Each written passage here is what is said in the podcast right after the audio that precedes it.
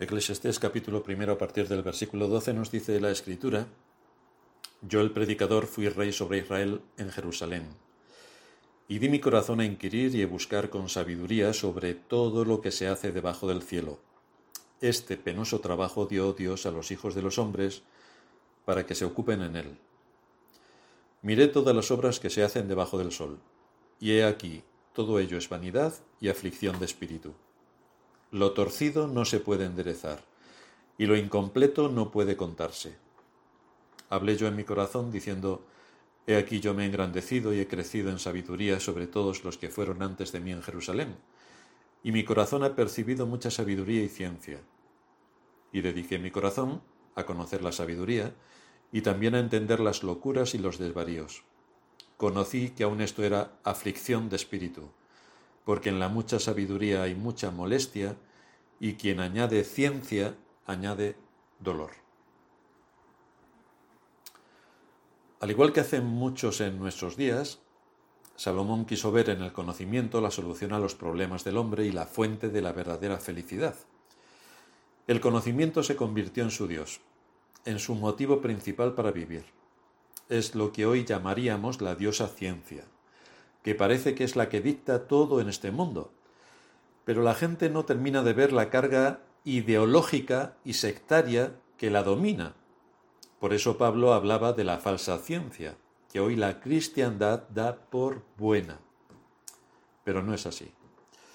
Salomón pudo experimentar en su propia carne la vanidad del conocimiento cuando no está Dios presente. Y en nuestra última exposición vimos tres aspectos. El primero, tuvo que ver con las capacidades de Salomón para esta tarea. Por eso se inicia este párrafo diciendo, yo el predicador he sido rey sobre Israel en Jerusalén. Dios le había dado una gran habilidad intelectual y sobre todo sabiduría como a nadie. Además, es que no solo era inteligente, sino que era sabio, sabía aplicar el conocimiento a las cuestiones prácticas de la vida. En segundo lugar, vimos la, investigación que llevó a cabo Salomón, cuando dice apliqué mi corazón a buscar e investigar con sabiduría todo lo que se ha hecho bajo el cielo, lo cual es extraordinario. Salomón investigó con gran celo y energía, estaba determinado a hacer todo lo que tenía que hacer con diligencia, con el estudio de las cosas hasta sus más últimas consecuencias. Por eso dice, apliqué mi corazón a buscar Salomón usó la sabiduría y la capacidad intelectual que Dios le había dado para estudiar de todo y para hacerse un profundo conocedor de las causas y las consecuencias. ¿Por qué ocurre todo de una manera y no de otra? Así que estamos hablando de un hombre con un perfil científico, estamos hablando de un investigador, estamos hablando de un hombre muy cualificado para la labor que tenía por delante. En tercer lugar, vimos que tenía un reconocimiento internacional. El libro primero de Reyes, en el capítulo 4, versículo 30, nos dice que la sabiduría de Salomón sobrepasó la sabiduría de todos los hijos del Oriente y toda la sabiduría de Egipto. Así que era un conocimiento que abarcaba varias ramas del saber, la botánica, la biología, la zoología, las ciencias naturales en general, de ahí que también se nos menciona en el libro de Reyes, el primer libro, capítulo 4, versículo 33, que disertó sobre los árboles, desde el cedro que está en el Líbano hasta el hisopo que crece en la pared. También habló de ganados, aves, reptiles y peces. Increíble. Aunque Dios ya le había dado una sabiduría y una capacidad mental excepcional, él también aumentó su saber aplicando el don que Dios le había dado y hubo cosas que en el proceso de sus estudios le resultaron desconocidas y nuevas. Por eso dice, He aquí yo me he engrandecido y he crecido en sabiduría sobre todos los que fueron antes de mí en Jerusalén, y mi corazón ha percibido mucha sabiduría y ciencia. Salomón nos expone las causas por las que se entregó a un estudio tan arduo de todas estas ciencias. Su propósito nos es dado a conocer por medio del uso de los términos que él usa, con sabiduría, con sabiduría. El versículo 13 nos dice, apliqué mi corazón a buscar e investigar con sabiduría todo lo que se ha hecho bajo el cielo. Y cuando nos dice que se entregó a estos arduos estudios con sabiduría, claramente nos está diciendo que no lo hizo con el propósito de convertirse en una enciclopedia ambulante, sino que quiso llegar al fondo del conocimiento humano para ver si hallaba el sentido de la vida. Esto es algo que aparece continuamente en este libro, y es un asunto que todo ser humano tarde o temprano se plantea, el sentido de la vida. Salomón lo hizo para tratar de aprender algo, ver si realmente el conocimiento le daba la felicidad, ver si el conocimiento le daba la felicidad. Él estaba buscando la felicidad y la paz interior, y entre otras cosas trató de encontrarlas en el conocimiento. Pretendió buscar en el conocimiento la felicidad, buscó en la historia, en las ciencias, en la filosofía, en las artes, en la música, en todas estas materias estaba buscando para ver si el hombre podía llenar el vacío de su alma con estas cosas, ver si encontraba la respuesta a su necesidad interior, algo que le satisfaciera. Y después de cansarse de estudiar, Salomón llegó a cuatro conclusiones, y en ellas nos dice que se había engañado en cuanto a los beneficios que creía que el conocimiento le aportaría llegó a darse cuenta de que las cosas no eran como él mismo creía. Y esto es por estar viviendo con una perspectiva terrenal.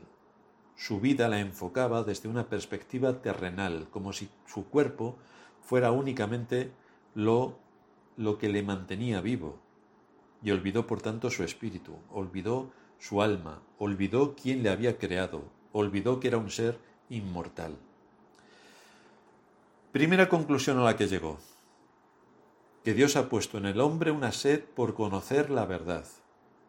Así nos dice en el versículo 13, este penoso trabajo dio Dios a los hijos de los hombres para que se ocupen en él. Una sed por conocer la verdad. Salomón nos dice que él llegó a esta conclusión por una tarea que Dios le había dado a los hombres. ¿Qué tarea es esta? Es la de tener hambre espiritual y que le lleve al hombre a querer buscar la verdad y el sentido de la vida, el sentido de la vida. ¿Por qué estamos aquí? ¿Cuál es nuestra función en este mundo? ¿Solamente vivimos como los animales para que un día muramos y allí se acabó todo? De manera que hay un deseo en todo ser humano para encontrar algo firme sobre lo cual descansar seguro, algo permanente, algo inamovible, algo eterno. Esta sed, ese deseo del hombre que busca respuestas para las preguntas más vitales de su vida, ese deseo en el hombre de querer conocer la verdad, no es un mero fenómeno psicológico, sino que es algo que ha sido puesto por Dios en su alma. Sin embargo, cuando esto que Dios ha puesto en el hombre se emplea, se emplea en buscar las respuestas de la vida en cualquier otra cosa menos en Dios, como es en la ciencia, como es en la música, como es en otros contextos distintos y diversos, entonces esto se convierte en una tarea dolorosa que deja al hombre confundido. Porque en nada, en nada que, que suponga lo que él emprenda para llegar a una satisfacción interior, le va a dar la respuesta a lo que su alma está buscando y necesita. Todo ser humano, por ser creado a la imagen de Dios, por tener un alma inmortal, por el hecho de ser responsable de sus hechos ante Dios, vive una vida que tiene repercusiones eternas. Este penoso trabajo dio Dios a los hijos de los hombres para que se ocupen en él. La búsqueda de la verdad, la búsqueda de la verdad continuamente. ¿Y por qué es una tarea tan dolorosa y que aflige al hombre? Pues por el hecho de que por causa del pecado el hombre por sí mismo no puede explicarse de dónde viene. Por sí mismo no puede explicarse por qué está aquí, ni tampoco puede explicarse hacia dónde va. Por sí mismo no tiene las respuestas. Y también porque el hombre no puede encontrar la verdad ni en sí mismo ni en este mundo. Y esto es debido a la corrupción en la que se ve envuelta su naturaleza. Esto implica que su mente, su corazón y su voluntad están afectadas por la corrupción. Pero aparte de esto, el medio ambiente en el que el ser humano vive está completamente dominado por Satanás. Es un ser que somete a los hombres a la mentira y al engaño. Por esto no hay nada duradero en este mundo, no hay nada duradero. Después de la caída no hay nada duradero, nada permanece. Todo está sujeto al caos y a la destrucción. Y para salir de este laberinto del mal, se necesita volver a la fuente de la vida, que únicamente está en Cristo. Intentar encontrar la verdad fuera de aquel que es el camino, la verdad y la vida, acaba en frustración, porque solo en Cristo está la verdad. Y a esta verdad se llega por un estudio riguroso y minucioso de las escrituras que nos dan el sentido de la vida y la respuesta a las grandes necesidades del alma. La segunda conclusión a la que llegó que la vida del hombre sin Dios no tiene sentido. Es lo que nos dice en el versículo 14. Miré todas las sombras que se hacen debajo del sol. Y he aquí, está la conclusión, todo ello es vanidad y aflicción de espíritu. O como dice otra versión, todo es vanidad y correr tras el viento. No sirve para nada, para nada.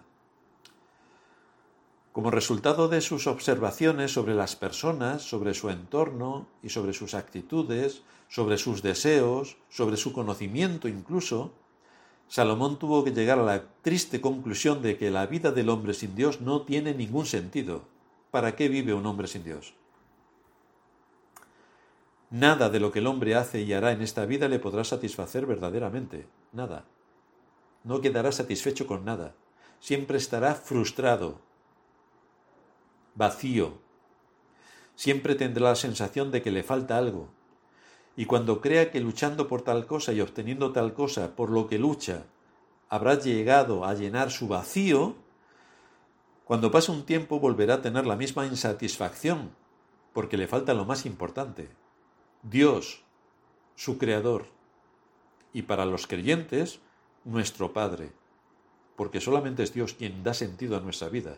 Si quitas a Dios, tu vida no tiene sentido. Podrás estar satisfecho con algunas cosas que haces, pero cuando pase un tiempo la insatisfacción vuelve a surgir y vuelve a surgir, porque el ser humano se ocupa de los temas temporales, cuando realmente su necesidad es eterna, es volver a su fuente, a quien le creó, a Dios. Tercera conclusión. Esto es un jarro de agua fría para los políticos. El hombre no puede resolver los problemas fundamentales de este mundo. No los puede resolver. Los fundamentales no los puede resolver. Dice el versículo 15 que lo torcido no se puede enderezar y lo incompleto no puede contarse. Fijaos que en nuestra sociedad se gastan billones y billones de euros tratando de resolver algunos de los problemas que más nos afectan. Pero los problemas siguen. Los problemas siguen. Basándonos en el contexto en que Salomón nos dice estas palabras, la idea que nos quiere transmitir es que no importa cuánto estudie el hombre, cuánto instruya a otros, cuánto empeño ponga, nunca podrá resolver los problemas que tiene, porque hay una fuente de la que toma su energía para actuar y esa fuente está corrompida. Se va a la diosa ciencia, se va a las artes, se va a las letras, se va a la música pero nada de todo esto tiene mucho que aportarle. Esto no quiere decir que no tenga que luchar y esforzarse, pero siempre va a obtener una respuesta distinta a la que espera siempre. El hombre buscará la solución de sus problemas sin tener en cuenta la base fundamental a la que se tiene que dirigir. Así que en una sociedad como la nuestra, la sociedad occidental, tan opulenta hasta hoy, que tanto aspira al bien social y bla, bla, bla, bla, bla, una sociedad que ha dado la espalda a Dios, que reniega de Dios, que quita cualquier aspecto de Dios de absolutamente todas las instituciones, que incluso en la Carta Magna que nos dimos como Unión Europea quiere quitar a Dios absolutamente de toda mención que se pueda hacer. Una sociedad así está abocada al fracaso. Lo torcido no se puede enderezar. Y vamos torcidos y torcidos y torcidos. El asunto crítico es que los peores problemas, los más impactantes, los que dominan la escena política y social, los que evidencian el abuso y el dominio de las clases altas sobre las medias y las bajas, los problemas de orgullo o de egoísmo que, que tanto dañan a las relaciones humanas, son todos fruto del pecado, es decir, son fruto de la transgresión de la ley, es decir, los diez mandamientos se pulverizan en la práctica. Así una sociedad no puede funcionar, no puede prosperar, no puede aspirar a nada positivo que le lleve a una mejora. No. Los problemas que tienen que ver con la conducta del hombre demandan soluciones que están más allá de la capacidad humana. Y cuando quitas a Dios y quitas su palabra, no tienes nada que hacer porque la fuente, repito, la fuente de la que se nutren está corrompida. Por lo tanto, de la corrupción no puede salir absolutamente nada bueno. Por eso afirmamos, basándonos en la escritura, que sólo Dios puede resolver los mayores problemas del hombre, porque el problema del hombre tiene su raíz en el pecado y sus consecuencias. Lo torcido no puede enderezarse. Cuando se dice que algo está torcido es porque no tiene la forma que debería tener. Y es así como el hombre viene a este mundo, torcido. Así son sus ideas, torcidas y cuando muchos encuentran ideas sanas de las escrituras, generalmente las retuercen. En otras palabras, el ser humano viene defectuoso a este mundo, no cumple con su función. Por su pecado nace torcido, de manera que no va a cumplir el fin para el que fue creado, porque el pecado ya le tiene sometido. Ya estamos bajo el reino de Satanás, y por lo tanto lo torcido no puede enderezarse. Pablo habla así de los pecadores cuando dice en Filipenses 2.15, refiriéndose a los creyentes y luego haciendo mención de los impíos, para que seáis irreprensibles y sencillos, es decir, cuando uno ha conocido a Dios, ha conocido a cabalidad las escrituras, y esto debe moldear su conciencia, debe moldear su mente, su corazón y su voluntad, para que seáis irreprensibles y sencillos, hijos de Dios sin tacha, fijaos lo que añade, en medio de una generación torcida y perversa. Torcida y perversa. Esta es la generación en la que vivimos, no nosotros. En general, esta ha sido la generación en la que el creyente le ha tocado vivir, una generación torcida y perversa. Hoy es torcida y perversa con letras mayúsculas, eh, entre comillas, subrayada y en negrita. Esta es nuestra generación. Y lo que Salomón nos dice en este pasaje es que el hombre nunca podrá tratar con la corrupción de su corazón y sus manifestaciones externas haciendo uso de su conocimiento, de su capacidad intelectual. Ese no es el método. Nunca puede tratar la corrupción de su corazón de esta manera. En otras palabras, la educación, los estudios, el intelecto no son omnipotentes, por más que el hombre se lo crea. La depravación del hombre en la caída ha traído una clase de problemas gigantescos que el mismo hombre no puede resolver si no va a la fuente. La corrupción del hombre no se elimina con la educación, no. Cada niño podrá tener su ordenador. Las escuelas podrán tener los mejores maestros. Podremos haber logrado avances tecnológicos inimaginables. Podremos tener avances en el campo de la medicina, de la ingeniería, de la robótica. Podremos tener expertos en todos los campos del saber. ¿Y qué vemos en nuestra generación? ¿Qué vemos en nuestra generación? Porque aparentemente todo esto es lo que tenemos, pero ¿cuál es el resultado? El resultado es que tenemos una generación que ha hecho ricos a muchos psicólogos. Una generación de gente deprimida, deprimidos que muchos de ellos no saben ni por qué están deprimidos. Una generación de gente sin identidad, que no saben ni lo que son. No saben si son indios, si son arapajoes, si son vikingos, si son marcianos, si son reptilianos, no saben ni lo que son. No saben lo que son. ¿Y qué es lo que está ocurriendo? Está ocurriendo que el hombre por sí solo no puede enderezarse, porque está torcido, y esto es lo que vemos en estos días pasados, en las manifestaciones que ha habido en Madrid de los guays. Lo torcido no puede enderezarse, no puede. Y esto es lo que vemos cada día si encendemos los medios de comunicación y escuchamos lo que dicen. Es una confirmación más de que lo torcido no puede enderezarse, porque vamos de torcimiento en torcimiento y retorcimiento y torcimiento. Lo torcido no puede enderezarse. Cuarta conclusión a la que llega Salomón.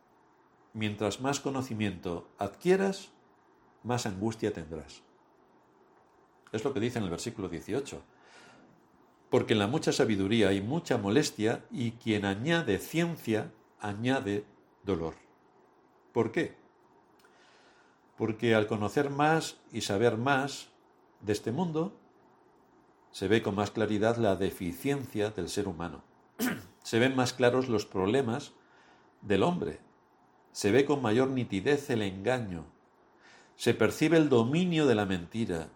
Se manifiesta todo el, alcance del mal y cómo está bien anclado a nivel social y en las conciencias de los hombres con el resultado de que todo está corrompido, todo está corrompido.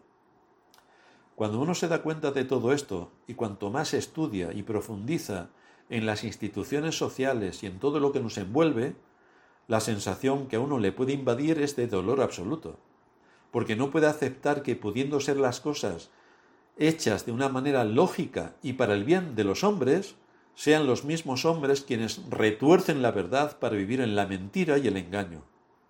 El asunto es que nada es lo que parece, porque todo es mentira. Esta es la triste realidad de nuestra sociedad. Todo es mentira.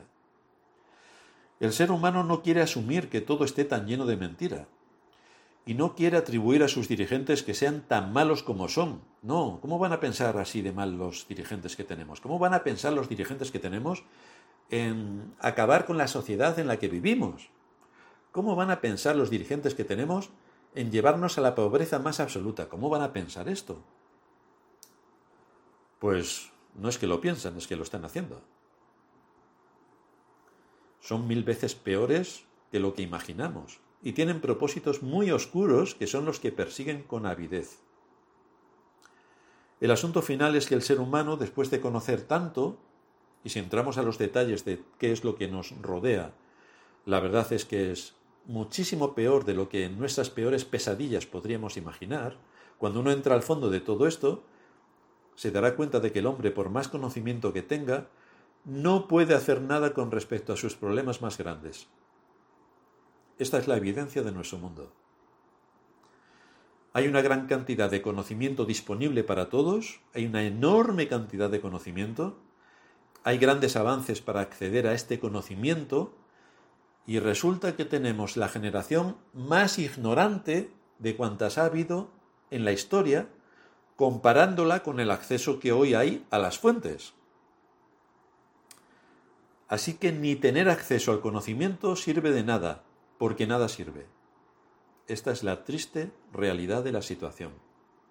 La gente le gusta vivir en la mentira, le gusta vivir en el engaño, no quieren conocer la verdad, no quieren conocer la verdad. Cuando el hombre busca su propio camino a expensas de Dios, no puede encontrar sino frustración y depresión. Y correr tras el viento. Correr tras el viento. Por eso debemos volver al origen. El origen es quién nos creó. Pero claro, en una sociedad en la que dicen que venimos del mono, el origen para ellos es volver al mono. Así están de monos. ¿Quién nos creó? Es que no podemos avanzar ni estar tranquilos sin volver a nuestro origen, a nuestro Creador, a nuestro Señor. Y por nosotros mismos no podemos. Por eso tenemos que suplicar los que ya hemos sido llamados para que la palabra que es predicada llegue a las conciencias de los hombres y que esa palabra sea usada por el Espíritu para traerlos a la vida, el mensaje de la escritura es continuo para atraer a las criaturas a su Creador. Y así el Señor promete, venid a mí todos los que estáis trabajados y cargados, y yo os haré descansar. Es en Cristo en el único en el, único en el que podemos descansar. Estamos hablando de la eternidad. Cristo es eterno, Él es la fuente de la vida, y solamente en Él el ser humano puede encontrar lo que puede satisfacer su necesidad interior. Desde luego no es quien va a trabajar por ti, ni te va a comprar un coche nuevo, ni una casa nueva, ni nada de lo material, pero sí que va a satisfacer la necesidad más vital que tiene el ser humano, su necesidad de encontrar la verdad y volver a las fuentes de las que salió. Por boca del profeta Isaías nos dice también el Señor, a todos los sedientos, venid a las aguas, y los que no tienen dinero, venid, comprad y comed. Venid, comprad sin dinero y sin precio vino y leche. ¿Por qué gastáis el dinero en lo que no es pan y vuestro trabajo en lo que no sacia? ¿Por qué el ser humano está tan perdido gastando sus energías en todo aquello que busca para satisfacer su necesidad, pero no encuentra lo que necesita? Así dice Isaías, Oídme atentamente y comed del bien, y se deleitará vuestra alma con grosura. Inclinad vuestro oído y venid a mí, oíd, y vivirá vuestra alma, y haré con vosotros pacto eterno. Cuando el hombre busca y encuentra a Dios, o mejor dicho, es encontrado por Dios, es cuando encuentra el sentido de su vida. Es cuando encuentra la satisfacción en todo aquello que hace, si lo mira con la perspectiva de estar anclado en quién es Dios, en todo lo que Dios permite, en su soberanía y en todo el despliegue de las doctrinas que en las Escrituras se nos muestran. Entonces es cuando ve que todo ha sido creado con un propósito que descansa en la voluntad soberana del Dios eterno. Ahí podemos descansar, en el Dios eterno. Solo en Dios está la satisfacción del alma, solo en Dios. Solo Dios trae al corazón humano todo lo que necesita para sustentarle. Dios, que es espíritu puro, es el que transmite a nuestro espíritu la vida y la inmortalidad por el Evangelio, por el Evangelio, a través de su palabra, la cual debemos estudiar, escuchar y atender con rigor y con temor. A pesar de todo lo que nos rodea, a pesar del mundo engañoso en el que vivimos, sabemos que quien tiene a Dios lo tiene todo, porque su alma está en paz. Podremos oír de guerras y rumores de guerras. Podremos oír de hambrunas o vendrán hambrunas. Podremos eh, estar en medio de cualquier tipo de conflicto social, político, económico, familiar. Pero aquel que tiene a Dios, su alma está en paz.